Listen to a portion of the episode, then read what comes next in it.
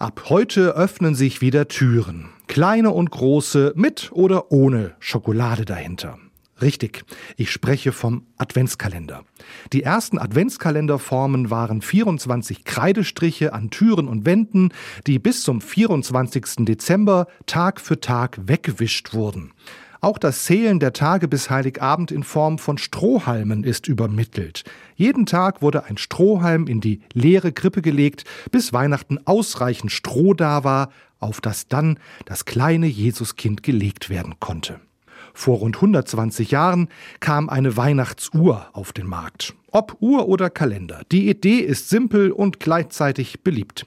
Schritt für Schritt, Türchen für Türchen wird deutlich, dass Weihnachten näher kommt. Ganz nach dem Motto, Vorfreude ist die schönste Freude.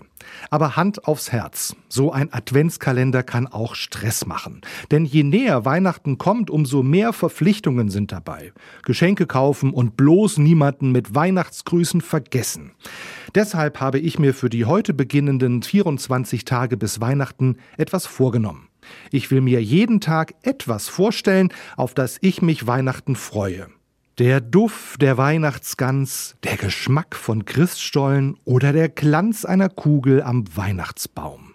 24 Tage bieten sich jetzt die Chance, dem Geheimnis der Weihnacht etwas näher zu kommen und damit den Kern der Feiertage.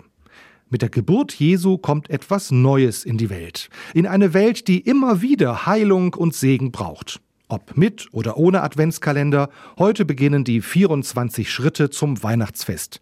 Ich wünsche Ihnen, dass es 24 Tage echter Vorfreude werden.